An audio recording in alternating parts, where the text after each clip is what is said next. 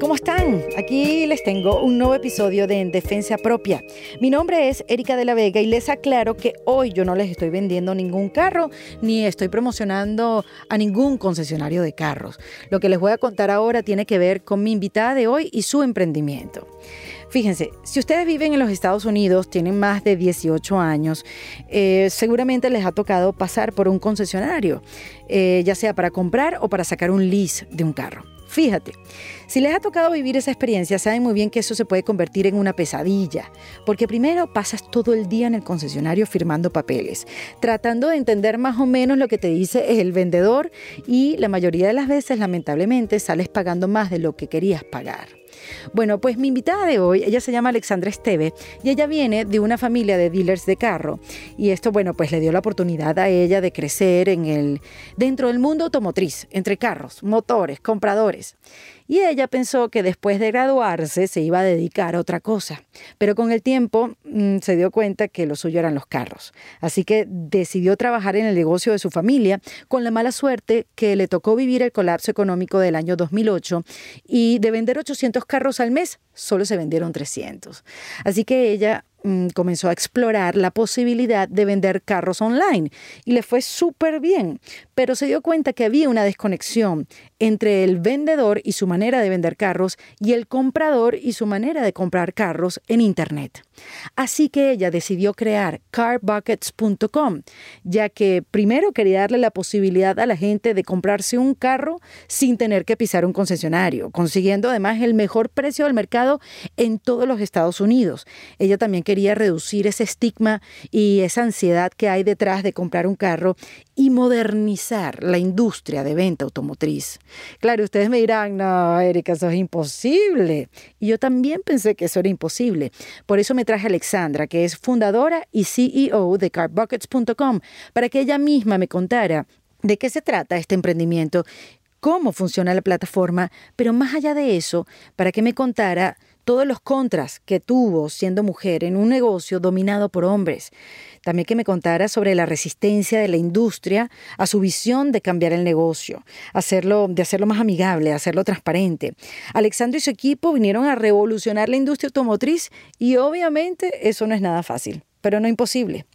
La historia de Alexandra mm, nos demuestra una vez más que una idea puede cambiar el mundo en este caso el mundo automotriz, o el mundo de la moda, el mundo educativo, el mundo del fitness, el mundo de la televisión, el mundo de los zapatos.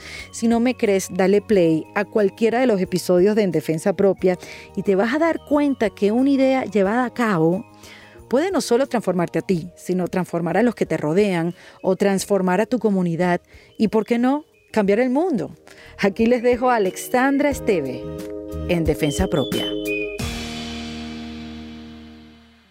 Bienvenida Alexandra. Gracias, gracias. Yo estoy tan feliz cuando yo recibo a una fundadora CEO de su propia compañía que, comenzó además con esas ganas de cambiar el mundo. Me emociona tanto porque siento que va a aprender tanto. Ay, gracias. ¿Verdad? Porque, porque además siento que para que tú emprendieras este, esta nueva manera de vender un carro, me imagino que habrás pasado por por muchos obstáculos, ¿no? no, no, no es algo, tú lo cuentas ahora porque, bueno, ya está, ya es una, ya es un negocio que funciona perfectamente en, el estado de Florida, Florida, este, que viene esta misma experiencia va a estar o va a ir para otros estados, pero me imagino que en el camino de desarrollo no fue tan fácil. No. ¿Cuánto tiempo te tomó crear Car Buckets? Bueno, la idea, me entró la idea en 2012 cuando estuve estudiando en, en, el IE, en España. Y esa fue mi, ese fue mi proyecto de la clase de entrepreneurship. De ah, viene un proyecto. Al igual que Michelle Poller, que, que, conversamos con ella aquí de su proyecto Hello Fears, que también, que es una speaker ahora que va por el mundo entero dando charlas de sus miedos.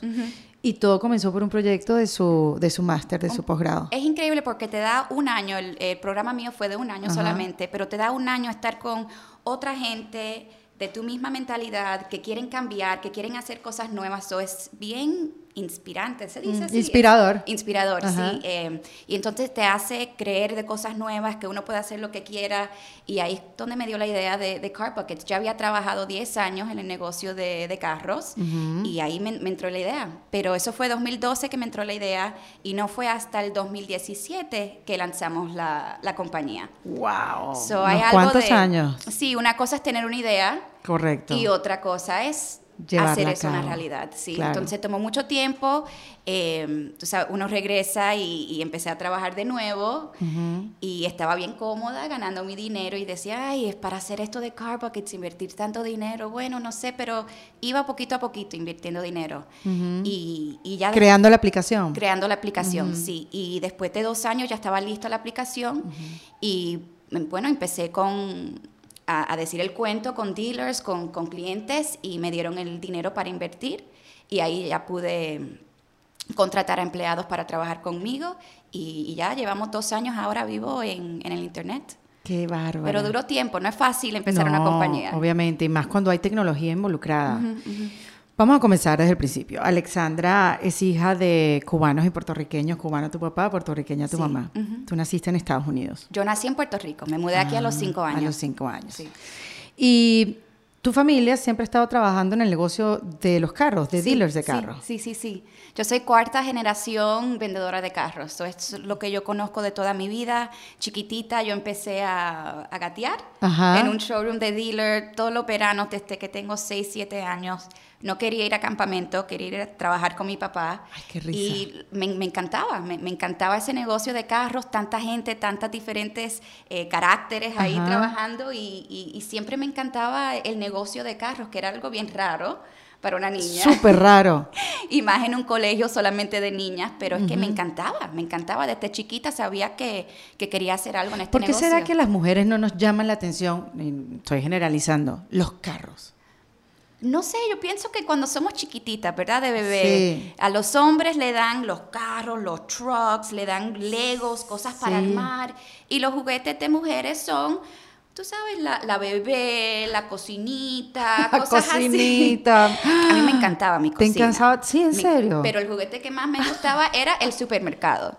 No quería cocinar, quería cobrar a todo el mundo y quería cobrar, cobrar. O sea que ya tenías lo del negocio en la sangre. Sí, me encantaba. Ay, Bueno, qué imagínate, risa. a los seis años empecé mi primera eh, compañía, Ajá, que de- fue que yo vi que mis padres tenían muchos amigos que venían para la casa. Y yo tenía seis años con el lazo que me ponía mi mamá. ¡Ay, qué linda la niña! Y yo dije, espérate, aquí yo puedo vender cosas. So me empecé a hacer eh, eh, pulseras, pilos, almohadas, lo, lo que podía hacer a los seis años, que podía hacer con Sí. mis manos. Y entraban los amigos de mis padres y yo, ay, ven a mi cuarto, déjame enseñarte algo. Y ahí tenía una bodega con todas mis pulseras, todo, y le cobraba. O sea y así que- empecé a ganar dinero de chiquitita. Eh, yo creo, y, y lo, y además escuchando tu historia, lo mantengo. Los vendedores nacen. sí, sí, sí. No sí. se hacen en el No, no, camino, no. mejoran, mejoran sus técnicas, pero nacen. Yo nací con algo que quería vender, quería crear y vender Porque desde se te chiquitita. hace eso súper fácil, o sea, no sufres. O sea, yo hasta para pedir rebaja sufro. Para pedir una rebajita, mira, ¿me puede bajar el precio? No, yo prefiero menos contacto, mejor. Y eso hay gente que no lo sufre, que venden las cosas así, cualquier tipo de producto. Les sale natural y es eso. Me nace. encanta vender. Ahora, te- ser la cuarta generación de dealers de carros, como que no tenías escapatoria. Si no te, si no te hubiera gustado los carros, igual como que te tocaba. No, tú sabes que Mm. mis padres son muy, eh, creen en nosotros, quieren que seamos felices, no le Mm. importa qué, qué vamos a hacer. So, yo empecé en Nueva York en fashion. So, cuando me gradué de la universidad, me fui un año para Nueva York, eh, estuve trabajando por una compañía de hombres muy grande, italiano, y, y ahí estaba mi primer ¿Cuál? año. Salvatore Ferragamo. Eh, estuve trabajando por Hermenegildo Seña. Ah, el otro. El otro, Lo que el pasa es que. Salvatore lo sé pronunciar.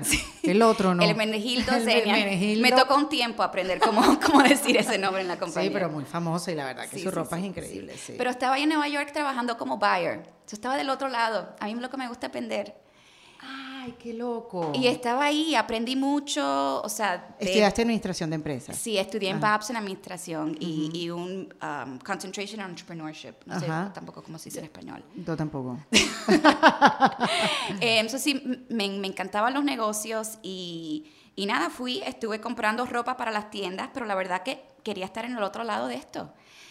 Y no estaba ganando mucho dinero en Nueva York. Mis padres me estaban pagando la renta, que ya a los 23 ya yo no quería eso.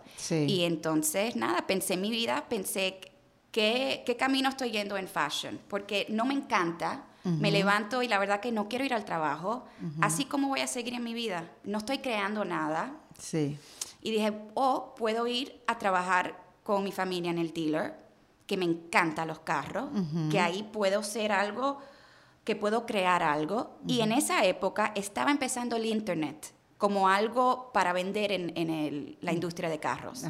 So, cuando hablé con mi padre y le dije, bueno, estoy pensando regresar, pero hay una oportunidad para mí porque yo no me quiero sentar en una silla, no sé, o sea, no trabajando. Porque qué irónico, si, si no está, estabas cómoda que tu papá y tu mamá te pagaran la renta, también volver a trabajar con ellos, ¿no lo veías como un retroceso? Claro, y eso era bien mm. difícil para mí, pensar cómo yo ahora que estoy, o sea, estoy en Nueva York, que estoy haciendo cosas, conseguí este trabajo solita, ¿cómo voy a regresar para trabajar con mami y papi y regresar a ser hija de mami y papi? So, por eso fue muy importante para mí al principio tener unas líneas con mi padre y mi madre y decir, ¿cuál va a ser mi trabajo? ¿Qué es lo que yo tengo que hacer? Porque no me voy a sentar a ser la hija de mi papá ahí sentadita que me pagan sin trabajar. ¿Qué yo puedo hacer sabiendo que me encanta, o sea, crear negocios, crear algo nuevo? Y me dice mi papá, es que te necesitamos porque está ah, empezando el Internet. Nosotros no tenemos página de Internet, no sabemos cómo vender carros por el Internet, o sea, no sabemos qué hacer, ayúdanos. Y ahí yo vi un proyecto claro. de entrepreneurship que podía crear algo de mi propia mente para ayudar a la compañía. Y dije, bueno, si yo sigo así de fashion, eso va a ser quizás 20, 30 años hasta, hasta que me dé la oportunidad de yo crear algo yo misma, tener un equipo. Y dije, bueno, vamos a tratarlo. Pero fue difícil para mí mentalmente regresar a Miami, de Nueva York. Fueron retos más de eso, de, de, mentalidad. Pero fue mi mente, no era la realidad. Esas son cosas que nos meten en la claro, mente. Claro, porque yo lo hubiera pensado, o sea, a mí me hubiera saboteado esa voz diciéndome, vas otra vez con tus padres, esto es un retroceso, vuelves otra vez al mismo sitio, más allá que te encantaba, porque lo sentías como un lugar donde querías volver. Me encantaba, me encantaba, y desde chiquitita, como, como ya sabes, quería trabajar ahí, so dije, bueno, me di dos años en mi mente. Ah, tú puedes regresar en Miami dos años y si te va bien te quedas. Si no, regresas a Nueva York, sigues en fashion, sigues en tu vida como está.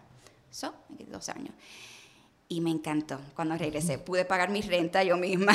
que eso fue, la renta en Miami un poquito más fácil que en Nueva York. Un poquito más fácil. Un poquito más fácil. Em, y la verdad que mi familia me dio, me, de empowered me em, a, solucionar este problema de cómo vendemos carros por el internet. Y yo pienso que por eso yo estoy aquí 2019 con Car Buckets, donde estoy, porque tuve la oportunidad de aprender todo en la industria cuando estaba empezando.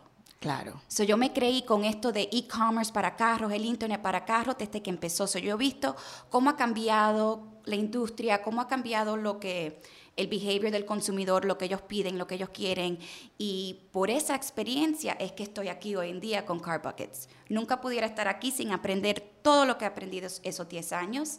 Y la verdad que me dio la oportunidad a mis padres. Claro. Y creyeron, creyeron en mí que lo podían hacer. Y eso sí es que es la verdad de mis padres. No si no creen en ti, no te van a dar un, trabajo. Eso es lo que muchos también hablamos, que tú necesitas a alguien que crea en ti para poder desarrollar las cosas. No es que, ay, no, tú no dependes de nadie. No. Uno necesita en la vida tener gente cercana que crea en ti y te dé la oportunidad o te dé el apoyo, porque de repente no es que te va la oportunidad porque esta persona que cree en ti está en un lugar de poder donde puede tomar decisiones, sino que cree en ti y te acompaña y está contigo y te apoya. Eso es la mejor gasolina, ya que estamos hablando de carros. Esa es la mejor gasolina que hay, porque además sientes un compromiso por esa persona que cree en ti. Sí, y tengo que decir que mis, mis padres la verdad que creen en mí y cuando, principio en el negocio, cuando llamaba a mi mamá llorando, ay mami, pero es que como soy una mujer, es que no me están cogiendo seria, y si fuera hombre, y mi mamá, pero ¿qué te pasa a ti? O sea, ella es boricua, bien fuerte, mi mamá era trabajadora, so, no le gusta ver que sus hijos están frágiles o, complaining, algo así. Pero ¿qué te pasa a ti? Si no te cogieron serias porque no lo hiciste bien, o sea, nunca era algo que tú eres mujer y por eso te está pasando las cosas. Si no te está yendo algo bien, bueno, tienes que trabajar más duro. No lo estás haciendo bien. Y eso era difícil, pero igual, hoy en día, 2019 con mi compañía. Le doy gracias a mi mamá por, por ayudarme así, creer en mí y, y, nunca verme que yo como mujer no puedo hacer lo que puede hacer un hombre. Yo tengo un hermano que también trabaja en el negocio y, y, y es que nos han dado la misma oportunidad para, para, hacer y crear lo que queremos. ¿A quién le va mejor? Estamos en dos cosas diferentes. a los dos no va muy, muy Pero bien. te iba a preguntar sobre eso, porque realmente son dos campos completamente no machistas, pero donde de verdad prevalece.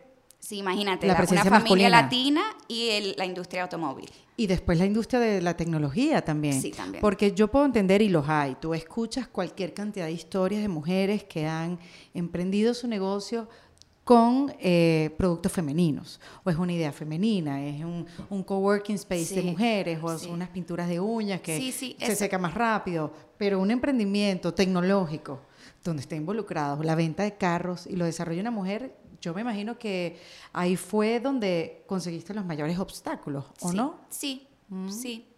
Funciona, funciona en lo que yo veo las cosas, yo pienso que un poquito diferente, que A lo ven los hombres en, mi- en mi negocio, que quieren quedar las cosas como siempre han sido, se protegen, o sea, es un boys club. es un No boys son club. flexibles. No son flexibles. Y se... em, em, ay, se me No, que lo que ves así como, no, tranquila, a mí me pasa cada rato. No es cuestión de edad, porque ella tiene como 10 años menos que yo, para que lo sepan. Eh, hablamos del reto que te consigues en los dos ámbitos, en el tecnológico y en el de carros. Y tú no lo ves así. Yo, o sea, lo, lo cómico, te voy a decir un cuento de verdad. Desde el principio, cuando empecé en la industria automóvil, eh, mi nombre es Alexandra Sí. y me llaman Alex. Alex puede ser uno- un nombre de mujer o de hombre. Y muy temprano yo vi que cuando firmaba Alex, me hablaban más honestamente, era más de negocio, era más like, let's get to the guts of this. So yo en mi carrera firmo todavía hoy en día mi, mi correo electrónico como Alex y no sabes cuánta gente cuando ya hablan conmigo, cuando me reúno con ellos, ay, pero tú eres una mujer. Así mismo te lo dicen, Sí. porque además es una reacción. Nadie, nadie está consciente cuando dice esa frase, pero No. señores, uno la está oyendo. Exacto, y yo no creo que lo hacen de malicia, Claro, esos son es conditioning que tenemos, es una realidad, una realidad. Total. Pero Porque además eres una mujer bonita, flaquita, con el linda, arregladita también, ¿no? Es que también me imagino que eso también es shocking. Yo creo que no, no, no saben que, que yo sé lo que sé. Piensan que soy muy de marketing, ¿verdad? Porque marketing es una área Muy de donde- digital también Muy puede digital, ser, sí. Hay muchas mujeres en marketing, pero ya cuando empiezo a hablar del front-end, el back-end, el growth, cómo hacen de negocios, se, se, se- se choquean, no ¿Y saben. eso lo aprendiste en la universidad o lo aprendiste con tu familia? En Entre los negocio. dos, eh, mucho lo aprendí, lo que es central al- a, la industria automóvil, lo, lo aprendí con mi familia y en el negocio, y no, no de mi familia, porque la verdad que yo no trabajo directamente con, con mi familia. Eh, ahí yo donde aprendí. Yo quiero aprender todos los días, trato de aprender cosas Claro. nuevas, cosas nuevas, y más en el trabajo. Yo estaba eh, escuchando hace unos días un- uno de los capítulos del podcast de Chelsea Handler. Mm, Me encanta. Buenísimo. ¿verdad? Sí, sí, sí. Que además hizo este podcast eh, a raíz del libro, el último que sacó, donde ella cuenta su historia. Bueno, Ah, no, no leído. está muy bueno, se lo recomiendo. El podcast de Chelsea Handler, Life is Gonna Be the Death of Me, algo así. Este, y entonces estaba conversando con una directora, que es la directora de un documental que ella va a sacar en Netflix. Y la directora tenía un nombre como así, eh, que se podía poner como de hombre, eh, y ella siempre firmaba de, de- de la manera corta de su nombre para que la tomaran en serio. Mira, para mí no es que yo pienso y yo soy triste, like I'm a victim, No. pero es si hay cosas en el mundo que yo puedo hacer para ayudarme, ¿por qué no lo hago? A mí no me importa, yo sé que soy Alexandra cuando firmo como, o sea, es la misma cosa, pero Claro. si si le ayuda a la otra persona, que mi negocio, como son muchos hombres, Estás ayudando a la otra persona. le estoy ayudando para que no tengan ese bloqueo de, ay, estoy hablando con una mujer, tengo que hablar más suave, tengo que hacer más fino, porque esa es otra cosa, el negocio de carros, los hombres son Sí, señor. o sea, una lengua fea y cosas Sí. así, que eso a mí no me importa porque me crié ahí, pero cuando ven una mujer, ay, tengo que hablar diferente, me tengo que portar diferente, y yo quiero que me vean a mí como cualquiera. Exacto, estamos en esta industria, yo sé lo que trae. Total. Eh, otra cosa que, que le quería decir sobre los carros, obviamente. Toda persona que vive en los Estados Unidos, comprar un carro, no sé cómo funciona, o sea, no sé, yo compré un carro en Venezuela y fue rapidito. No estuve todo el día ahí. No tengo una, un recuerdo traumático. Ay, muy bien. No. no lo tengo. Estás en la en Exacto. minority. En, en Venezuela, cuando llegas a Estados Unidos, eso es, o sea, el que haya comprado un carro o sacado un lease en los Estados Unidos, eso es una experiencia que te queda para toda la vida. Sí. Todo inmigrante tiene su historia con el dealer de carro. Es para llorar. Esa es la parte que me frustra a mí tanto, porque no tiene que ser así. Claro, y eso, te- no sabes lo que te agradecemos y que gracias por cambiar este mundo, porque fíjate, cuando ya, por ejemplo, el mundo automotriz es así, o el, por ejemplo, eh, el mundo de la medicina en los Estados Unidos, el trato hospitalario y cómo se comunican los médicos, el sistema es así. Te dan poca información, eh, mientras menos te dan es mejor, porque, se puede meter en un problema, tú me puedes demandar por algo que yo dije. Entonces, como que es una, una medicina defensiva. Exactamente. ¿no? Entonces tú, ¿qué haces? Tú, tú, te, tú te dejas llevar, tú, bueno, esto es lo que hay. Eh, eso tiene una palabra, tú te entregas, pues, tú dices, bueno, esto es lo que es y esto es lo que me tocó vivir y me tengo que acomodar y adaptar a este trato. Y pasa igual en el carro. Mira, tú vas a cambiar un carro porque además si sacas un lease, que es como el alquiler de un carro, por tres años y los vas pagando, qué sé yo, al final nunca el carro es tuyo, pero tienes uno nuevo cada tanto. Eh, tú sabes que esa pesadilla la vas a vivir cada tres años. Sí. Y te entregas a vivirla porque no hay manera de combatirla. Bueno, ya hay con car buckets, pero... Claro, pero qué alegría que alguien tenga esa visión y las ganas de cambiarlo. Porque además, así como tú dices que es un, un- a ver, que hay muchos hombres que hay una percepción hacia la mujer completamente diferente y que tienen que cambiar su, hasta su manera de ser. eh, oye, también eh, lo cierto es que, que se puede hacer algo. La cosa es que alguien tenga ganas de hacerlo. Sí, y no es fácil, pero si, si tienes la gana... Entonces, no solamente los hombres, porque tú eres mujer, tienes esa, esa defensiva sobre los hombres, sino que además ella tiene las ganas de cambiar este negocio Sí. que ha llevado así toda la vida. ¿Eso también fue para ti un, un obstáculo, algo que te pusieran como que tú no vas a estar cambiando este negocio? No, yo pienso, serio que no? Yo pienso que no, quizás no creían en mí. Ajá. No pensaba que sí lo podía lograr, no pensaba que, bueno, ya está aquí en marketing, déjala quedarse ahí más o menos, pero esto no va a ser algo disruptive, esto no nos va a cambiar la industria, pero lo está cambiando y ahora se están dando cuenta. Y ahora dicen, wow, lo que, lo que ha hecho esta Alexandra y su equipo, porque ahora sí estamos cambiando, estamos dando, para darte un ejemplo. Da- eh, eh, a- eh, a- explícanos a todos cómo, cómo funciona la Ah, bueno, aplicación. sería buena idea, ¿no? Sería Empezar ahí. lindo. Sí. Bueno, Car Buckets es una página web, carbuckets.com, donde uno se mete y escoge el carro que ellos quieren comprar, si es lease o si lo quieren comprar para ser dueños, finance. Uno escoge el carro y entonces te metemos en un car bucket con otros clientes que quieren la misma marca de carro. O sea, me metes en un tobo. ¿Qué? Me metes en un tobo. ¿Qué es un tobo? Un tobo, el tobo de agua a mí me Ah, el sí, como un cubo. En Puerto Rico cubo, decimos un cubo, un cubo. Exacto. que también tenemos cubodecarro.com, eso es otra Ah, ¿En cuenta. serio? sí. Ahorita me lo cuentas. Tenemos muchos clientes latinos, entonces hemos cambiado para, para tener la Ah, página también claro, en español. Más en. Miami, en, en Texas, hay tantos latinos en Estados Unidos. Claro. que- Y es muchos términos americanos, son muchos términos americanos, son muchas cosas como Sí. de leyes, de créditos, de tal, y que, sí, que es sí, mejor estamos en español. trabajando para ya en, en este año que, que empiece tener toda la página en español Qué para que los clientes latinos pueden hacer el negocio totalmente y ellos estén cómodos. Lo que queremos hacer en Carbuckets es hacer que todo el mundo esté cómodo comprando el carro y feliz, ¿verdad? Correcto. Esto es el juguete más chulo, Ajá. ahora me sale la boricua, Vale. más chulo que te vas a comprar bueno, no en tu vida, pero en estos 3, 5 años. O sea, es Claro. un carro, mueve, huele, huele rico, va rápido. Entonces, para mí eso es lo que me frustra, que la gente odia comprar un carro, cuando debe ser la experiencia Es verdad. más eh, es- es, like, satisfying que pueda Porque haber. además, no solamente son las horas que pasas ahí, ya me vas a explicar la aplicación, ya, ya vas a explicar de qué se trata la aplicación. Llegamos ahí.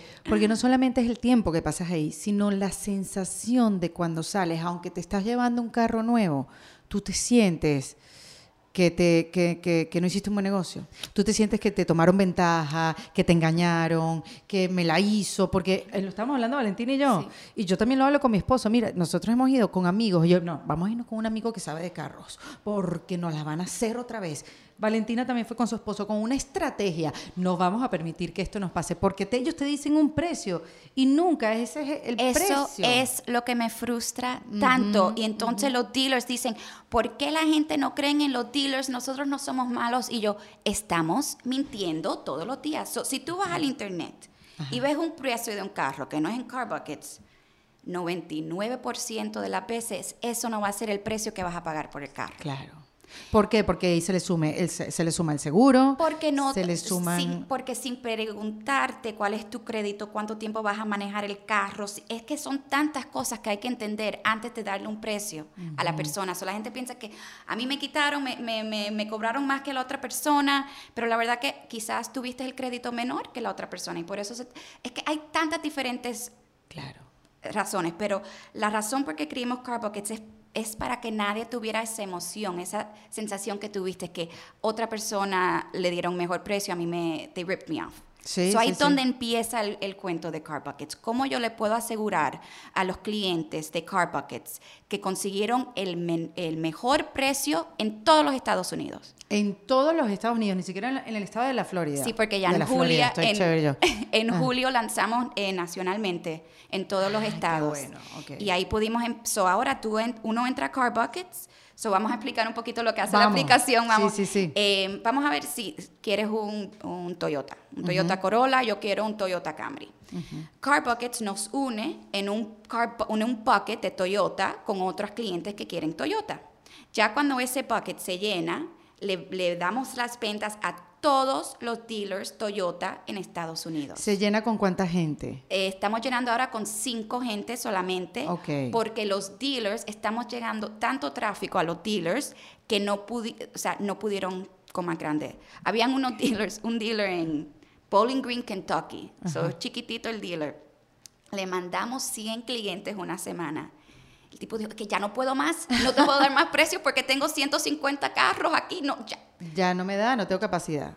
So, hacemos los paquetes de cinco personas para que todos los dealers en Estados Unidos puedan dar su mejor precio. So, Entonces, ok, Valentina y yo queremos un Corolla, un Toyota Corolla. Estamos, estamos Valentina y yo y dos señores que ya están allá, sentados ajá. y otro aquí primo. está el bucket de Toyota. De Toyota. Ahora le, le damos este bucket a todos los dealers Toyota en Estados Unidos y le preguntamos cuál es tu mejor precio para cada carro en este bucket.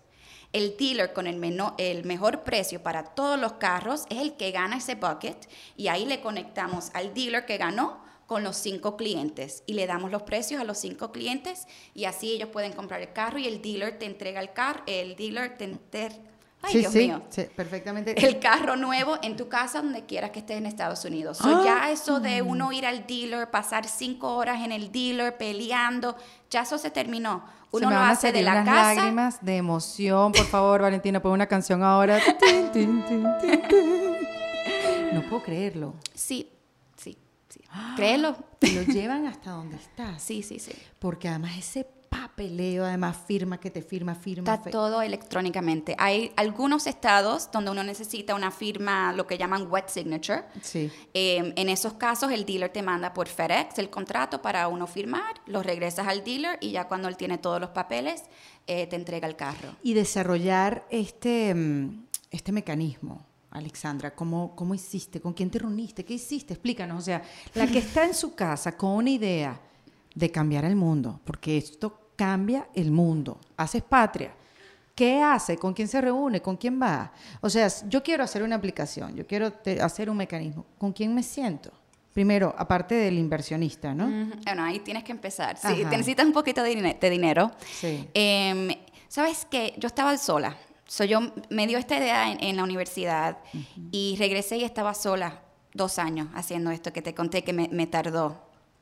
Entonces, una de mis mejores amigas desde que tengo cinco años, Claudia, que, que conoces, que, que hizo esta entrevista para nosotros, Ah, Claudia, que me respondió Claudia, sí, el ajá. correo, sí. Eh, estaba en el cumpleaños de ella. Ella estaba, ella era una productora ejecutiva de, de, de news. eh, Ajá, de noticias. de noticias y la compañía cerró y she was laid off y no tenía empleo y estaba bien aburrida. Y me dice en su cumpleaños, Alex, me encanta lo de Car Buckets, no tengo trabajo, si puedo, o sea, puedo ir contigo a trabajar por el día, estamos en un sitio similar a WeWork y, y nada, y te ayudo porque estoy aburrida. Y yo, bueno, claro, si es gratis, ok. y ahí es cuando todo cambió. Ahí está. So, lo que digo es que primero encuentra a alguien que te complementa, ¿verdad? Claudia y yo somos completamente diferentes. Sí. Son juntas somos un equipo muy fuerte. O sea, ella tiene lo que yo no tengo y yo tengo lo que ella no tiene. So, primero, si tienes una idea, tienes que buscar el dinero, pero busca a alguien, no tiene que ser tu amiga, puede ser una compañera, un compañero del trabajo, alguien que, que crees en la persona, que son inteligentes, que saben que pueden, like they can figure anything out. ¿Cómo se dice eso en español? Que está viendo cosas que tú no estás viendo en el momento. O sea, que si tú vas adelante o vas a un lado, ella también puede estar como viendo otras cosas, ¿no? So, eso es lo que digo. Primero, busca a otra persona, porque tener un negocio solo y hablarte a ti en la mente, eso es lo que estaba pasando, ¿verdad? Yo iba al trabajo todos los días y me hablaba a mí misma. Eso no funciona. Rebotar las ideas. Uno tiene que hablar, no, no me gusta eso, ¿y por qué? ¿Y qué crees en esto? Y ahí es cuando todo cambió. Después Uno de tiene que verbalizar todo en la vida. Cuando te sientes triste, cuando te sientes mal, cuando tienes una idea, cuando no sabes cómo llevar las cosas a cabo, todo hay que verbalizarlo. Eso sí, con alguien que te entienda, que no te vaya a juzgar y que, te tiene pueda dar una mano. Exacto, exacto. So, para mí todo cambió eh, cuando eres, cuando tienes una idea y eres una persona, tienes una idea. Sí. No es hasta que tengas esa primer, ese primer, primer empleado, esa primera persona que ya se forma la compañía. Sí. So, primero ten esa idea, busca a alguien que te complementa, que tenga lo que tú no tienes. Y de ahí entonces se fajan todos los días. Eso sí, que eso no es fácil. Entonces uno tiene que pelear todos los días, trabajar bien duro. em, ¿Se hicieron socias o, o no? Es No, no, otra no. manera. Ella empezó a trabajar para ti. Ok. Entonces, esa, esa fue la primera persona que conseguiste. sí.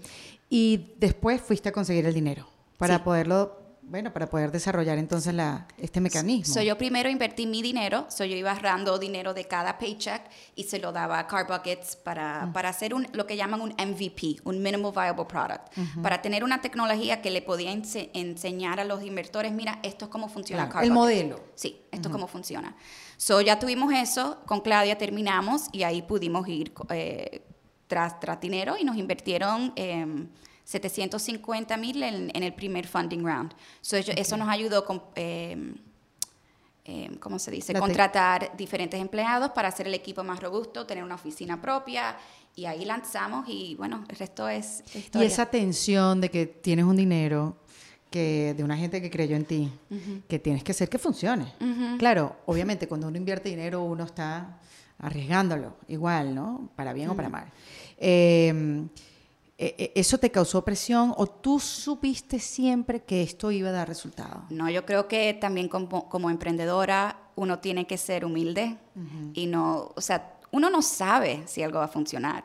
Tú crees, ¿verdad? Yo, yo, yo tenía fe, sabía lo que era el problema muy, o sea, lo, lo veía el problema tan claramente y sabía que esto podía resolver ese problema, pero la verdad es que hasta uno va a market, al mercado, el mercado te dice si la idea funciona o no, right? It's the market Sí. tells you. So, Sí. so es mucho estrés con los inversores, eh, pero a la misma vez si creen en ti, si siempre estás honesto con ellos y le dices las cosas antes que va a pasar, es una confianza que se entran y quizás se te acaba el dinero y te dan un poquito más si creen en, en ti, Claro. tu equipo y lo que están haciendo.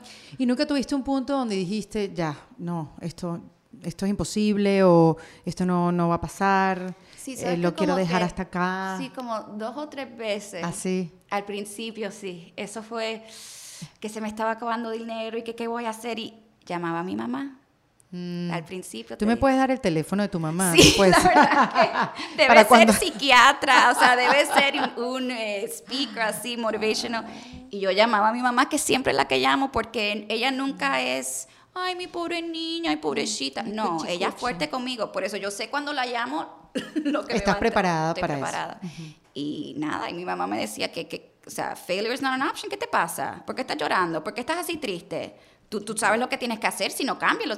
Ella es tan y tan fuerte y cree en mí que, que sí, me ha pasado dos o tres veces, pero mi mamá como que me lo, me lo quita del sistema. un par de cachetadas, niña, y siga. Ujú, ujú. Qué bueno, qué bueno que tienes ese apoyo, ¿no? Sí, tengo que decir que yo pienso que mucho, o sea, cuando yo era bien chiquitita, una familia latina, mi papá trabajaba, mi mamá que se quedó en la casa, pero mi mamá siempre nos decía, a mí, a mi hermana, ¿verdad? Porque tengo un hermano, pero claro que él iba a trabajar, porque es un hombre, obviamente. Sí, exacto, ese es su Eh, destino. Sí, sí, sí. Pero con mi hermana y yo siempre nos decía, trabajen, hagan su propio O dinero. sea, tu mamá no trabajaba.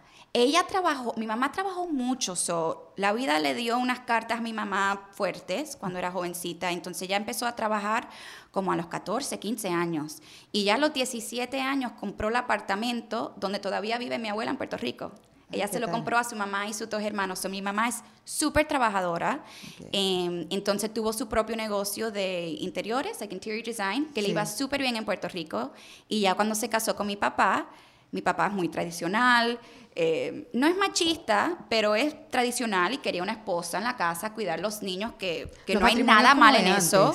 No hay nada mal en eso. Y mi mamá tuvo que cerrar la compañía y ser, eso fue su, eso es lo que ella quiso hacer. Claro, su, su, y crear otra empresa, que fue la familiar. La familia, los tres Sí, hijos. eso es una empresa y da más trabajo que crear una de Mucho más cero. trabajo, sí. Yo tengo, sí, veo a mi hermana con los dos hijos, eh, la esposa de mi hermano con tres y no sé cómo lo hacen, la verdad que no sé cómo lo hacen. Yo todavía no tengo hijos, tengo un perro, que eso sí. es fácil. sí, bueno, pero es que, bueno, es otro mundo también. Y, y es verdad, no sé cómo lo, si son, si trabajas y tienes tres hijos, yo tampoco sé cómo lo No, hacen. no, yo no sé. yo no A sé. mí lo que me da cosas con las mujeres que tienen tres hijos es que yo no me puedo quejar delante de ellas porque yo tengo uno. Eso es la cosa, que no me dan mi chance para quejarme. Necesito tomar. Y entonces ya puedes empezar a quejarte. Sí, sí, sí. Sí, bueno, porque la maternidad es difícil, la da de uno, de dos o de tres. Entonces, ¿qué opinaba tu papá de este proyecto tuyo de querer cambiar la manera de vender un carro? Porque además, vender un carro o vender cualquier cosa, ojo, aquí cuando yo generalizo, obviamente cuando yo después veo esta conversación en frío, después digo, chica, obviamente las cosas no son así, pero estoy generalizando. El, el- el vendedor, esa, esa experiencia de estar con el que le vas a vender, con el comprador, eso de estar de tú a tú, de convencerlo, de comprarle un café, de hablarle, porque eso es lo que hace un vendedor, de mm, hacerte sentir muy bien con la compra que vas a hacer. Eso ya se acaba con, esta, con este mecanismo, con, tu- con la página web de Car Buckets. Este, ¿qué, ¿Qué opina tu papá, que es aquel vendedor del el abrazo, la botella de ron a fin de año, ¿no? Sí, sí. Eh, tú sabes que la verdad que al principio yo no creo que él lo entendió muy bien. Él, él es, no le encanta el internet, o sea, le gusta el internet, pero no entiende completamente cómo funciona, exactamente cómo vendemos carros, no lo entiende súper bien. Eh, y al principio yo no creo que que lo entendía muy bien, pero sí creía en mí y sabía que si yo decía, esto va a funcionar porque mira los KPIs, mira esto, ok, ok, esto va a funcionar. Em, no fue hasta que ya lanzamos y él vio el tipo de tráfico y los negocios que estábamos mandando a sus tiendas. Ahora no soy su, su hija, ahora soy un negocio y qué estamos haciendo para tu negocio. Porque toda esa gente que está en ese bucket van hasta el concesionario. No, no, no, acuérdate que estos son deliveries a la casa. A la casa. Pero sí tenemos que con- eh, conectar el cliente con el dealer, Ok. porque nosotros no somos dealers. Y como funciona en Estados Unidos y en casi todos los países, es que las compañías, vamos a decir Toyota, le dan los dealers y ellos dicen, bueno, en esta ciudad pueden haber cinco dealers de Toyota y ya eso solamente. Esos son franquicias. Entonces nosotros como Car Buckets no podemos vender los carros nuevos. Uno lo tiene que comprar directamente del dealer. Pero lo que estamos haciendo en Car Buckets es introduciendo tecnología para ayudar cada, cada fase de, de la compra para que el cliente lo pueda hacer todo por el internet a su tiempo, sin tener que estar esa presión del, del salesman. Y uno lo hace toda con la computadora y ya, y te, te mandan el carro. Claro, porque la desventaja también para uno es que la mayoría de la gente necesita un carro, dependiendo de la ciudad que vivas. Sí. En la Miami, ciudad de sí. Miami necesitas un Sí. carro.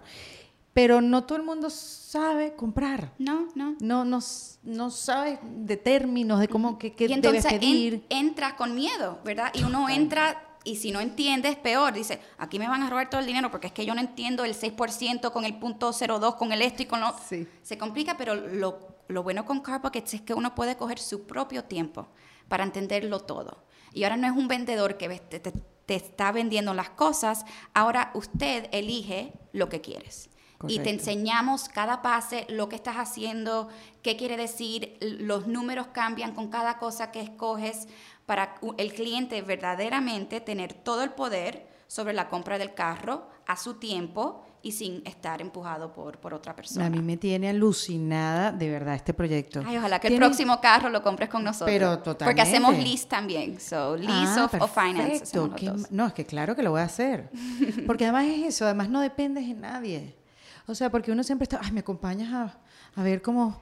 Uno siempre no, está pidiendo ayuda, como que tú que sabes más de matemáticas, tú que Sí, eres más no. avispado que yo. Además, siempre le pides ayuda a un hombre. Porque ya uno ya está determinado como mujer que te va a ir mal en la compra. Y te van a decir, es que tú no sabes nada de eso. No, no, es que yo no sé más de eso, que son una gente que te enredan. ¿Sabes que Una de nuestras primeras clientes que compró carro con nosotros, eh, se llama Cristina, es aquí de Miami también. Bueno, Cristina dijo que estaba con Uber por seis meses. Ajá. Porque intentó comprar un carro en un dealer cerquita del que ellos trabajaban antes. Intentó comprar un carro y cuando estuvo en la oficina de financiamiento, ella le estaba dando unas preguntas de, pero, ¿por qué me está dando el 3.2 si yo califico por el 1.7? Ella es muy inteligente. Em, y el tipo le dijo, ¿qué tú sabes de esto que tú eres una mujer? Y yo le dije, Cristina, yo no te creo. O sea, hoy en día, quien habla así, ningún hombre... Te lo juro por mi vida, Alexandra, el tipo me dijo eso, por eso yo llevo seis meses en rideshare y yo. Porque eso también es algo que están haciendo. No, eso, Eso yo no lo puedo creer. Eso yo Sí. pensé que ya, eso pasó hace 30, 40 años. Bueno, porque además te consigues en los dealers a veces hombres mayores. Sí. Entonces, claro. Gracias a Dios, que yo nunca he estado en una situación así, porque No, yo, yo- no sé cómo Yo respondía. no he estado en una situación así, pero he tenido esa sensación. Esa sensación de que este señor sabe que yo no sé. Da ¿Sabes? como ganas de pelear, ¿no? Tú no se Sí. pone bravo con Sí, eso, sí, porque sí. estás pensando tan poco de mí.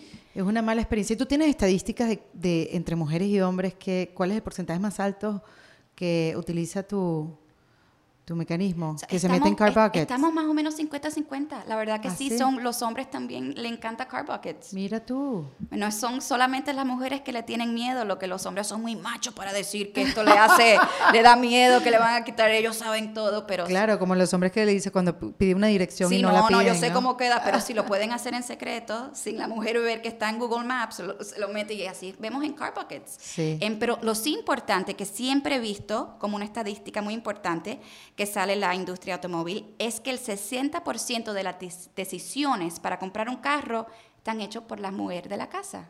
Ah, mira, no sabía. So, ¿Cómo es que las mujeres tenemos el poder de escoger el carro, pero cuando llegamos al dealer tenemos o sentimos que tenemos cero poder? Porque eso es otra cosa. Una cosa es uno sentirse que no tiene poder, que te van a quitar el dinero, y la otra cosa es la realidad. Claro, vienes ya prejuiciada. Pues, So, ya si ahora te digo viene- que, que yo trabajé más de 10 años en un dealer y, bueno, tuve por cuatro dealers, y en mi experiencia también es difícil como dealers, porque entran los clientes, están bravos ya, ya quieren pelear antes que entren, entonces uno le está tratando de vender un carro, pero la persona está tan bravo contigo y, y tú estás ahí, tú sabes, un trabajo, tú llegas cuando... Y, y nada, son cosas así que, que está malo la situación de los dos lados. Los Pero dealers están frustrados y los clientes también. Claro. Y viene Car Está bien Buckets que digas ahora a solucionar el problema de los dos lados. A los dealers, mira, te traemos volumen.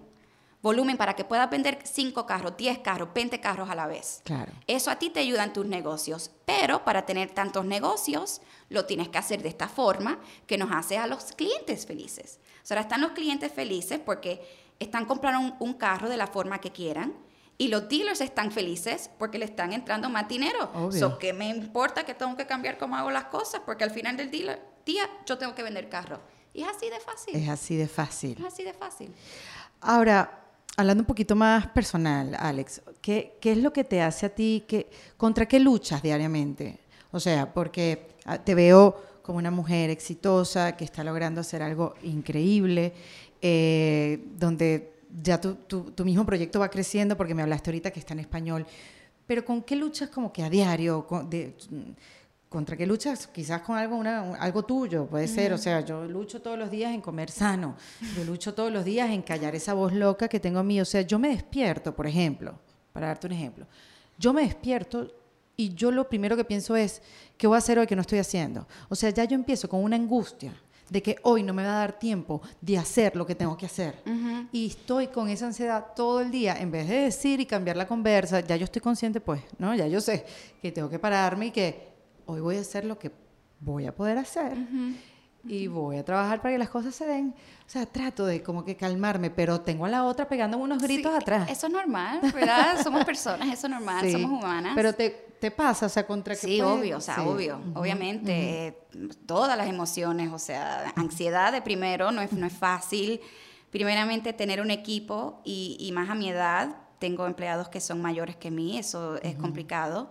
Eh, pero sí, yo me levanto algunos días con miedo. Porque tratas con mucha gente, ¿no? Tratas con mucha gente.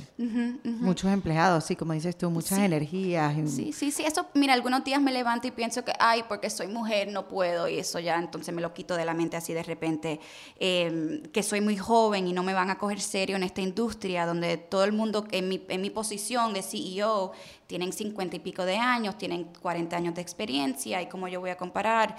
Em, y has sido frontal a la hora que tú sientes esa energía de, de, un hombre, tú has sido frontal con esa persona como que, mira, yo sé que me ves joven, sé que me ves como, soy, soy mujer, sé que me ves como que no voy a ser capaz, pero relájate que sí, o sea, tú, tú lo afrontas así. Yo me, yo me hablo yo misma, sí, mm. sí, sí. No, pero a la persona, ¿cómo tú manejas cuando hay una resistencia?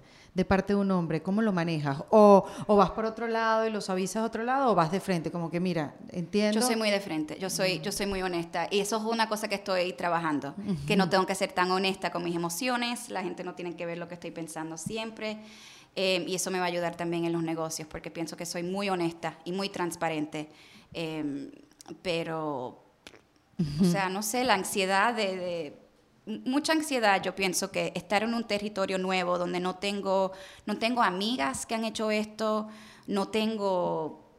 Sí, como comparar, comparar resultados. Sí, comparar resultados. lo, lo, que hoy en día me está molestando un poquito, yo me acabo de casar. Eso te iba a preguntar. Sí, me acabo de casar. Felicidades. Gracias, gracias. Un chico divino. Qué em, bueno, qué suerte. Ellos cambian con el tiempo, pero tú mantente optimista. no me digas eso, que le va súper bien por ahora. Déjalo, déjalo así. Yo no te dije esto. Sí, sí, sí. Pero últimamente, tú sabes, pensando, soy una mujer latina, me crié con una madre perfecta, que tenía esa casa perfecta, la cena perfecta. Mi papá llegaba del trabajo y ya estaba lista para hablar con él y ¿sabes? Yo llevo cuatro años casada y estoy en el trabajo todo el día. ¿Cuatro años o cuatro meses? Cuatro meses, perdón. Ah, ya, de una saltamos a cuatro años, no te digo yo. Cuatro ya cambió, a los cuatro años ya cambió. Sí, no, todavía estamos en honeymoon, en honeymoon. Qué bueno, Pero, ¿sabes? Yo, yo tengo ciertas eh, expectations para yo misma de, ser una expectativas de poder tú sabes ser, una, esposa, buena. buena estar linda cuando llega del trabajo tener la casa pero estoy trabajando tanto que está la casa no puedo cocinar, quiero ordenar comida de Uber Eats y eso es algo que estoy tratando de aceptar. ¿Y, qué dice él? Él es divino, bueno, él es noruego. Ah, qué bueno. Se crió con, con, una madre que trabaja en Noruega, los hombres y las mujeres hacen lo mismo en el hogar. Una cosa y no hay nada, o sea, él es el que plancha mejor porque él estuvo en el army. So, él sabe planchar una camisa que yo no sé planchar así de bien. Entonces él plancha Qué las suerte. Él cocina. Oye, ¿no has probado la plancha? Disculpen. ¿No has probado la plancha que es de vapor? Sí. ¿Y no es lo mismo? Buenísimo, pero cuando es una camisa blanca, que ah, uno lo que más durita, sí. Durita, sí, ese es él. Sí. Em, pero ¿sabes? Yo hablo con él y digo, perdón, que yo sé que, que, nos hemos casado y te mudaste de Londres y yo no estoy para entretenerte. Y él, Alex, pero cálmate, estás haciendo algo muy difícil, tranquilita. Pero eso es algo que... Qué increíble como uno se pone una presión que no necesitas. Y él me dice, ¿qué, qué, qué piensas que debes estar haciendo? Y yo, no sé, pienso que, que, no debo estar tan estresada cuando llego del trabajo, que te debo hablar. Y él, ¿de qué me vas a hablar si estás estresada? Y yo, no, sí, tienes razón, pero te debo cocinar un poquito. Alex, en cinco años de conocerme, ¿cuándo tú has cocinado? Es que es tan difícil, Alex, porque uno viene del ejemplo de su casa. claro. Pero ya ese mundo ya no está ahí. Ya, se acabó. Y, ustedes tienen cuatro meses apenas casados, están como viendo cómo, descifrando. Sí, sí, sí. Cómo, cómo va a ser esta vida. Pero es más la vida real. Él me sigue acordando que, mira, yo sé que en tu en tu mente tenías una idea que ya te ibas a casar y ser una mujer de casa y esto y lo otro, pero welcome to the real world, Alex. Tú eres una mujer que trabaja, yo también trabajo, no tenemos hijos todavía, entonces estamos trabajando mucho más de lo que, lo que debemos. Y él está bien. So, la verdad que el apoyo que me da mi esposo es una cosa que dices todas las mañanas te levantas y con esta presión que tengo que hacer esto. Yo también era así. Hace, hace como dos o tres meses empecé em, a practicar gratitude. Todas las mañanas. Tú sabes que yo también, no me acuerdo todas las mañanas, pero ¿cómo te cambia? Cambia el día entero. En vez de, porque eso era así, yo, ¿verdad? Una, una persona que quiere hacer muchas cosas ambiciosas, siempre te vas a levantar con una lista y un estrés, que tengo que hacer esto, tengo que hacer lo otro. Pero a cambiar eso, y la primera cosa, me abro los ojos, y como que hoy me levanté, y, ay, estoy nerviosa por la entrevista, y dije, Alex, cambia eso. Ajá, I am grateful, o sea, le doy gracias a Dios de tener esta oportunidad. Correcto. O sea, le doy gracias a Dios por la salud. Le doy gracias a Dios por mi esposo que me apoya. Claro. Y así, eso la verdad que los últimos meses me ha cambiado totalmente. Eso te cambia la disposición todo. en el día. Sí, Totalmente, todo. estoy de acuerdo contigo. Aunque sea una tontería, yo de verdad no lo creía. Yo decía, ay, sí, yo. Yo también pensé que era una tontería, pero lo hice y dije, bueno, lo voy a hacer una semana porque ¿qué me va a doler? Y vi que las cosas estaban cambiando, la verdad que sí. sí, por- porque lo que cambia es adentro de ti. es todo lo que me he dado cuenta. Uno puede decir, no, me pasó esto por lo otro, pero todo en la vida está en tu control. Que eso es mucha responsabilidad. Demasiado, que Yo mucha gente entonces no es tan cómoda de tener esa... Sí. Eh, pero cuando uno se da cuenta de, de todo lo que te ha pasado en la vida, bueno o malo, Sí. Ha sido tu culpa y tú tienes que si, que si eres honesta con tú misma, puedes cambiar tu vida para lo mejor. Pero si te sigues en un cuento que te estás haciendo que todo está perfecto, que yo soy perfecta, que, Y que los demás tienen la culpa. que los demás son todos la culpa, que los demás, yo nunca nada me pasa, bueno, te vas a quedar en el mismo lugar. Sí, y yo creo que eso es como algo que le puede pasar a una mujer que se considera inteligente y a, a las que son jefas, sobre todo, ¿no? Que creen que ellas pueden hacerlo mejor que todo el mundo. Y es un error. Yo he estado en esa posición de siempre estar viendo lo malo en los demás, como que, ¿por qué no lo puedes hacer bien? ¿Por qué no lo puedes? Pero que tan fácil que es la cosa. Y en vez de cambiar esa óptica, hay, hay jefas que son este, unos diablos. Sí, igual que los hombres. Porque si, y igual que los que los hombres. hombres. Claro, es verdad. Sí, hay que incluirlos a todos. Cuando hablamos bien y cuando hablamos mal. Eh, pero es eso, porque es una incapacidad de ver lo bueno que tienen las demás personas y lo bien que lo hacen. Pero es difícil, como, como alguien que tiene tantos empleados, no sé si así te pasa, de estar bien, de estar en modo Heidi, siempre viendo lo positivo de cada uno de ellos. ¿no? Sí. tampoco, no somos, Sí. somos humanos. Eso no va a ser así. Yo me frustro con los empleados. No grito porque eso no es mi carácter, pero sí me frustro y yo soy bien honesta en el trabajo. Si, si veo que estás vago y no estás trabajando duro y te lo digo al frente del equipo. O sea, no, Claro. la verdad que eso sí que cuando en la vida con mis amistades y eso soy bien nice, no me gusta tener problemas con la gente, pero en el trabajo la verdad que no me importa. Tenemos un trabajo que hacer, una objetiva. Qué miedo, me por los ojos así. Yo no sé si quiero trabajar en Car Buckets. Yo le iba a pedir trabajo, pero ya no. Estamos muy, muy, bueno, No, ha- mentira, hable con el equipo, no sé, no, sé si no, están estoy- contentos o no. No, pero, entiendo que eres una mujer exigente y además una persona que ha podido crear todo esto, obviamente que le quiere exigir eh, un nivel a sus empleados. Sí, sí, que sí, y es, eh, es- ellos se tienen que acordar que sí estamos en Miami, estamos en Winwood, esto es un startup, estamos, pero lo que estamos haciendo en el negocio que estamos, en la industria que estamos, nos tenemos que poner a las pilas, porque Claro. esta es la industria automotriz. No hay más billones y billones que, que en esta industria. Es que hay concesionarios en cada esquina. Sí, hay estamos- concesionarios como, como bombas de gasolina, Sí, sí, como gasolineras. O sea, es increíble. Sí, sí, sí. Y si queremos ser una de las, si queremos ser la compañía más grande en esta industria, eso quiere decir que vamos a ser una compañía de un billón de dólares o más. Claro. ¿Cómo vamos a llegar a- ahí? No va a ser haciendo el, el mínimo, ¿verdad? Tenemos que trabajar más fuerte que todo el mundo. Y sí lo podemos hacer porque todo el mundo en mi equipo son súper inteligentes, cada uno en su, en su área. Pero es you know, reminding them cuando Hay veo que que, se están que se están como poniendo cómodos, que mira, lo que estamos haciendo aquí no es algo chiquitito, no Pero es algo eso- de Miami. Pero eso está muy bueno como hacérselo en su vida, como que eso de recordar el equipo, hacia dónde vamos, uno también se tiene que recordar hacia dónde va. Sí, sí, sí. porque tú, ¿a dónde quieres llevar? ¿Cuáles son los próximos pasos de Car Buckets? Para mí mi sueño es llevar esta compañía pública, hacer un IPO, eh, o sea, representar a las mujeres, porque esa es otra cosa. Cuando uno ve las estadísticas de las mujeres en C-suite, son las que son CEO, COO, CFO, no sé el porcentaje, pero somos nada, menos del 10%, Debe ser pienso. muy pequeño, sí. Y cuando uno habla del de VC money, o el dinero de los venture capitals, las mujeres cogen el 2% de todo ese dinero. So, para mí no es solamente, o sea, hacer un negocio que nos haga plata, que nos ayuda a todo vivir una vida linda, pero también es ayudar a, a, a, que otras lleguen. A que otras lleguen. Vamos a subir ese número de 2% a 3, a 5, a 7, a 10, hasta que lleguemos a 50 y 50. Eso es lo que... Y entonces mi equipo somos tres mujeres en el C-suite y un hombre. So, también eso ayuda y eso enseña a las otras compañías a ver, mira, uno, no importa la industria, no tenemos que estar vendiendo eh, cremas para la cara porque uno ve el dinero que va a VC Funding. 8 millones de dólares a Glossier porque son productos de la cara. La marca Glossier. Eh, Glam Squad, también una mujer, invirtió mucho, eh, tremenda compañía. Que es una, que es una aplicación donde tú eh, puedes pedir que te vayan a maquillar y peinar a tu casa. Chéverísimo. Lo he usado espectacular. Siempre. me encanta. Espectacular. también ella consiguió mucho dinero de los inversores, pero son em, productos y servicios que para cualquier hombre dicen, ah, sí, eso, eso va con las mujeres.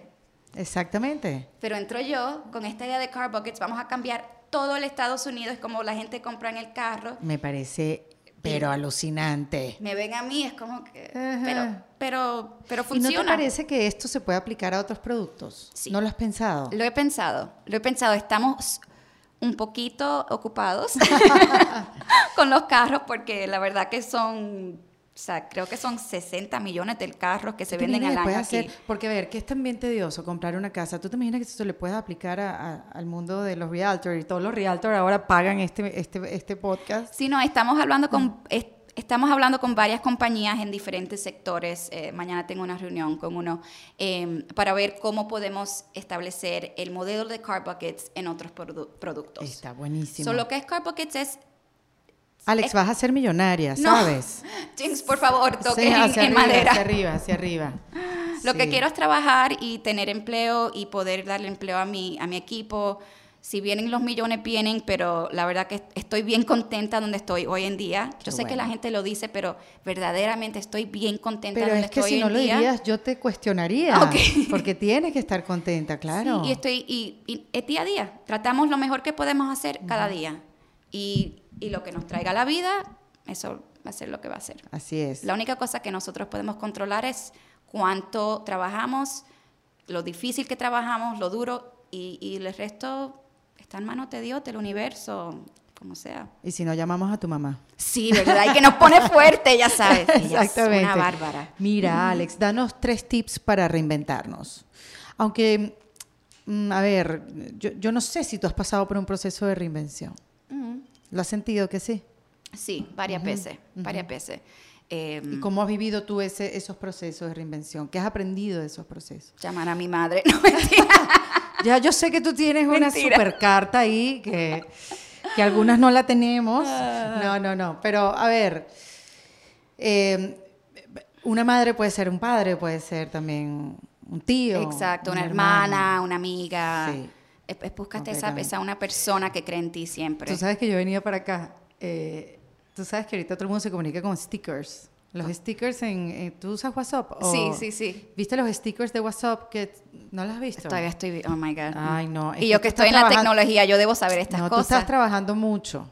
tú estás trabajando mucho. Mira, esto, perdón, disculpen. Estos stickers. Oh, cute. Bueno, hay una que es una Barbie que está hecha Hungover Barbie. Sí, que tiene ojeras y está toda espelucada, pero sigue siendo Barbie con una sonrisa que...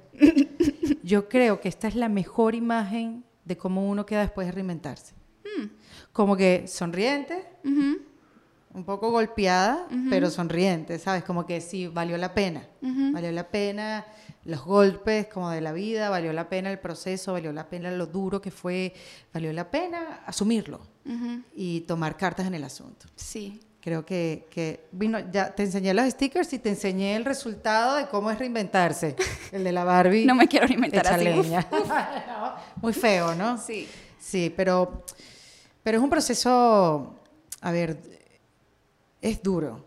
Es un proceso duro porque a veces la reinvención, cuando no te quieres reinventar, es, es duro aceptarlo. Sí, eso es el, primer tip, ¿verdad? Uno tiene que ser honesta. Con, que es difícil porque todo el mundo sufre de confianza, todo el mundo o sea, tiene tiempos que son más, tienen más confianza, tienen menos confianza, pero la primera cosa es ser honesta, tú misma. Sí. Mírate bien en el espejo y que, ¿cómo quiero cambiar? ¿Cuál es la mujer que yo quiero ser? ¿Y quién soy ahora? ¿Qué yo puedo hacer para llegar a ese momento? A, llegar a ser esa mujer que quiero hacer. So, para mí eso, todo empieza ahí. Ser honesta uno mismo de lo que quiere hacer. Em, la segunda cosa es vivir todos los días o sea, viviendo todos los días, uno pensando de cuál es la mujer que yo quiero hacer, que yo quiero, eh, the woman I want to be, y aceptar que ya yo soy esa mujer hoy. Ah, qué bueno eso. ¿Verdad? No tengo que esperar un año. ¿Qué, ¿Cuál es la mujer que yo quiero hacer? Hoy voy a ser esa mujer. Sí, y esa mujer no debe ser una mujer rica, una mujer flaca, no debe ser cosas así de vanity, pero yo quiero ser una mujer madura. Sí, que logre sus metas. Yo quiero ser una mujer confident. Eh, con confianza. Con confianza. Ajá. Hoy. Hoy empieza esa mujer. Eso no es un año, hoy. Sí. Y yo creo que eso le voy a sumar, porque bueno, aquí se trata de ayudarnos, eh, de hacerle seguimiento a esas decisiones. Porque yo siento, a mí me pasa, todo, todo es mi ejemplo, todo, todo lo que digo aquí son las cosas que me pasan a mí. Yo me levanto hoy y digo, voy a ser una mujer segura. Yo hoy me voy a tranquilizar y voy a ser una mujer agradecida y tal. Al día siguiente se me olvida. No le hago un seguimiento, un follow-up. Sí. Como, sí. como se dice. Entonces creo que es importante, sí, ser hoy la mujer que tú quieres ser mañana, sí. pero hacer un follow-up. Y, también si hoy no eres esa mujer, si hoy es que no te levantaste con emociones, un, alguien te chocó el carro, lo que sea, te entró malas noticias y hoy no eres esa mujer, eso no quiere decir que nunca vas a ser esa mujer o que no eres esa mujer. Mañana es otro día. Mañana te levantas y mañana es otro día que puedes intentar. Sí. Y es saber y aceptar que nadie es perfecto, pero podemos intentar para nosotros mismos. Yo no trato de ser nadie para mis padres, no trato de ser nadie para mi esposo, no trato de ser alguien para mis amigas. Yo soy quien yo quiero ser. Sí, muy bien. Esa me gustó full. Además, súper determinada, me encantó. Porque es verdad, a lo largo de, me lo has contado aquí, tú no, tú no has querido complacer a tus padres, pudiendo haber caído ahí. Sí, fácil, muy fácil. Fácilmente. Comodísima. Sí. Sí, sí, sí. Y tampoco tu esposo, porque ya me contaste, en estos cuatro meses el pobre señor se ha tenido que planchar su cosa. y que lo siga haciendo. Sí, que sí, por favor, que este, plancha súper bien. Pero es esa la mejor relación. O sea, si hay alguien con quien tienes que quedar bien, es contigo misma. Es contigo misma, eso es todo. O sea, vete a dormir es, todas las noches y decir, ¿sabes qué? I'm a pretty cool girl. Exactamente. No es que yo soy la mejor, yo soy la... No, pero ¿sabes qué? Yo soy buena. Hice bien hoy. Intenté, trabajé duro, hice lo mejor que yo pude hacer. ¿Sabes qué? Eso es suficiente. Mañana intento de nuevo. Y si mañana no te va el día bien, bueno, otro día. Y ya, y así es día a día, porque la vida, y más cuando uno tiene sueños muy grandes, la única forma de llegar a ese punto es empezando por aquí, día a día y día, y si un día te caes, súbete de nuevo y, y, así espero yo llegar a donde quiero y hacer esta compañía una compañía, la, la, mayor compañía en el negocio, pero veremos, si no, también estaría contenta. No, yo creo que eres el mejor ejemplo de lo que acabas de decir. Gracias. Sí, con lo que estás viviendo y lo que estás, lo que estás haciendo para que tu vida suceda como quieres. Y me falta uno. Mm, quizás uno, dos, tres, a ver. es que hemos hablado mucho, ¿no? sí, soy yo, soy yo que quiero aprender más de ti. Soy yo que, soy muy Y la verdad que quizás para ser muy honesta, que yo sé que hay mucha gente escuchando aquí, em, a mí me ha ayudado mucho una psiquiatra. Ah, sí, La verdad que sí, y yo creo que hay un estigma, y especialmente en la comunidad latino, de si uno va a una psiquiatra, un psicólogo, es que estás loco. Estás loca. Es verdad. La terapia es increíble. Yo no me sentía loca ni loco. Lo que yo me sentía, la verdad que yo me sentía un poquito hija de mami y papi. Y no sabía cómo cambiar eso en mi mente. Lo tenía en Nueva York, lo tenía, pero cuando regresé, tú sabes, trabajando con mi familia, a veces me sentía todavía como hija de mami y papi. Y dije, ¿cómo? yo tengo que cambiar esto y no lo puedo hacer sola, ¿verdad? Porque la que llamo es mi mamá cuando necesito consejo. Em, y eso fue la razón por que yo, yo empecé a, ir a terapia. Quería sentirme más madura yo misma. Correcto. Sin hacer ese trabajo en terapia hace unos años, no estuviera donde estoy hoy. Eso fue al mismo tiempo que regresé de la universidad, sabía la idea que tenía de car buckets, pero no sabía que sí lo podía hacer o no. Y, y, fui a una psiquiatra súper inteligente, la tipa, me encantó, eh, una chica también fuerte. Y para mí eso es otra cosa, que si te sientes en tu vida que, que, las cosas no están cambiando, o para mí que fue algo tan fácil de, tú sabes qué, yo me quiero ser más madura en yo misma, yo me quiero pensar que yo soy una mujer que me puedo parar en mis propios pies sin tener a mis padres que me puedan ayudar. Y, y, me cambió todo y mi, so, esos son yo creo que las tres cosas, ser honesta a uno mismo, eh, si necesitas ayuda, no ten miedo, no le tienes que decir a nadie, como yo ahora le estoy contando a todo el mundo aquí que, yo me parece perfecto. Ojo, yo también, te lo juro que lo mejor que me ha pasado en mis últimos meses es tener un psicólogo con quien hablar y tener una hora para mí. Para ti solita, de sin poder, tener que pedir a tus amigas, pero, ay, perdón que te estoy llamando con esta, porque ya tampoco quería llamar a mis amistades con no sé, son cosas que te dan pena también y una vergüenza. Sí, quería que uno no quiere que le vean las costuras. Sí, quería hablar con alguien en confianza, que no conocía a mis amistades ni mi familia y ayúdame a entender qué me está pasando en mi cerebro, por qué yo estoy así, ayúdame a cambiar esto. So, todo empieza en tú misma. Si quieres cambiar tu vida, cámbialo, pero no vas a cambiar nada haciéndolo todo como lo estás haciendo ahora. Es así. Me encantó que hayas tocado ese tema, porque yo lo he tocado poco, ¿sabes? Y, te, le tengo mucha fe a la terapia. Yo también, pero también me da un poquito de miedo hablar de eso, porque no quiero que la gente piense, ay, esa está loca, entonces, porque fue una psiquiatra. claro, pero es un prejuicio, claro, el problema lo tienen ellos. Sí, sí. No uno, uno disfruta de... Yo estoy súper cómoda, yo duermo súper bien. Sí, no, y te ayuda a descifrar cosas que tienes y que no has podido resolver y, y también, vida es que yo también me ha cansado tanto de cuando me llaman mis amigas y me tienen en el teléfono por dos horas hablando de la misma cosa que hace una semana y la semana pasada y hace tres meses y seis meses y es el mismo problema y yo se lo digo a ella, yo, por favor, sal de ahí. Sal de ahí, tienes que ir a un psicólogo, una psiquiatra para hablar de esto porque tienes algo en la mente que no lo estás resolviendo. Yo no tengo el tiempo para quedarme en el teléfono dos horas todos los días. Ahora tengo un esposo, no te ayúdate en tú misma. Claro. Yo no te puedo dar los consejos, yo no tengo el... Eh, claro, ya llega un momento que tú puedes ayudar hasta cierto punto. Ya, y, tus y no le des eso a tus amistades ni a tu familia. Ayúdate tú misma. Me encantó. todo está en tu poder. Me encantó, me encantó. Voy a llamar a mi psicólogo ahora después. la verdad que yo sí. llamo a la mía a regresar a hacer un, Y sé que le ha hecho mucho bien a amigas cercanas. Han como descubierto cuando van, cuando finalmente dicen, ok, voy a hablar con alguien, pero ¿con quién la consigue y tal? descubren un mundo nuevo, se sienten como aliviadas, dicen, ¿cómo no fui antes? Sí, y eso es lo que le, que, le estoy tratando de decir a mis amigas y, y, cualquier persona está oyendo esto, es no esperes a ese punto que te estás divorciando, que, que, que has perdido el trabajo por algo, no esperes ese momento, que, que, te, que la vida está... que la vida te explota en la cara si estás súper contenta en tu vida y todo va bien, cool. perfecto momento ir, ir, a un psiquiatra ese día. O sea, no esperes hasta que todo se te, se te vaya mal. Se destruya para empezar a, a trabajarte. Sí, ¿verdad? Todos vamos al gimnasio, a hacer el cuerpo saludable. Es el cerebro. Tenemos que también cuidar, cuidar el cerebro. Qué chévere, Alex. Me encanta. A ver, ¿cómo uno llega a Car Buckets? Bueno, puedes ir eh, carbuckets.com por el internet y ahí te metes, haces una cuenta, es completamente gratis, toma dos, tres minutos y, ahí te metes en un bucket, al otro día te damos el precio del, de los dealers y te contactamos con ellos si quieres comprar el carro bien, si no, está bien también. Perfecto. Todo está en tu poder. ¿Tú tienes un Facebook? Sí, tenemos Facebook también, arroba carbuckets, también en Instagram, arroba carbuckets, eh, Twitter, arroba carbuckets. Perfecto pues, pues todo, todo el éxito. O sea, de verdad que... ¿Desde cuándo está funcionando Car Buckets? Eh, dos años estamos dos vivos. Dos años apenas.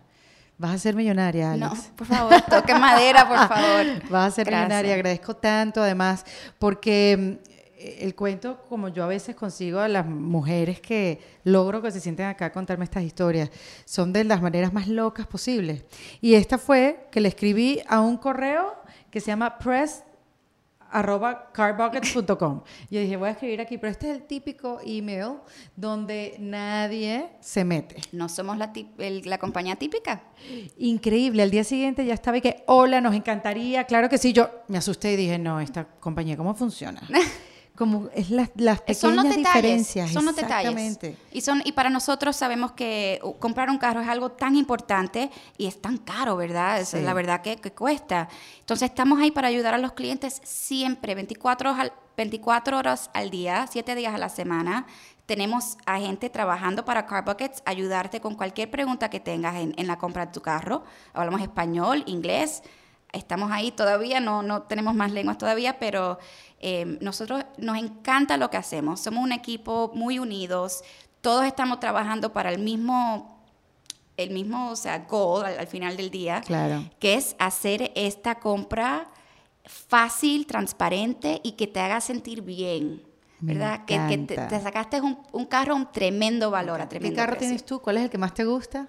Eh, bueno, mi carro favorito es un Ferrari California, Ah, que bueno. eso sí que no lo Ah. puedo comprar, pero yo manejo un BM. eh, Ah, ¿te gusta? De, de cambio. Muy que me, gusta manejar de, ¿De cambio? Sí, sí, sí. Eso ya no se ve. No, no, no. Tú sabes que algunas veces voy a valet parking y tú, ay, no, yo no te puedo parquear el carro. Y yo, pero Dios mío, muchacho, Contrata ¿cómo- a alguien que no sabe ¿qué haces aquí como valet driver? Sí, pero no sé, me, me gusta eso de, me encantan los carros. te Tener el control. Yo tengo full control cuando manejo. Sí, sí, porque eso es lo que te da el carro de cambio. Qué maravilla. El vroom. Gracias, Alex, por venir, Ay, de no, verdad. a ti, la verdad que me encantó hablar contigo y sí, mil gracias. Muy bien. Esto fue Alexandra Esteves en, de- en defensa propia de los dealers. De los dealers. Éxito, querida. Muchas gracias. Esto fue en defensa propia, grabado en los espacios de WeWork, producido por Valentina Carmona y editado por Andrés Morantes, con música original de Para Rayos Estudios. Recuerden suscribirse y recomendar el podcast. Yo soy Erika de la Vega y nos escuchamos en un nuevo episodio. Hasta luego.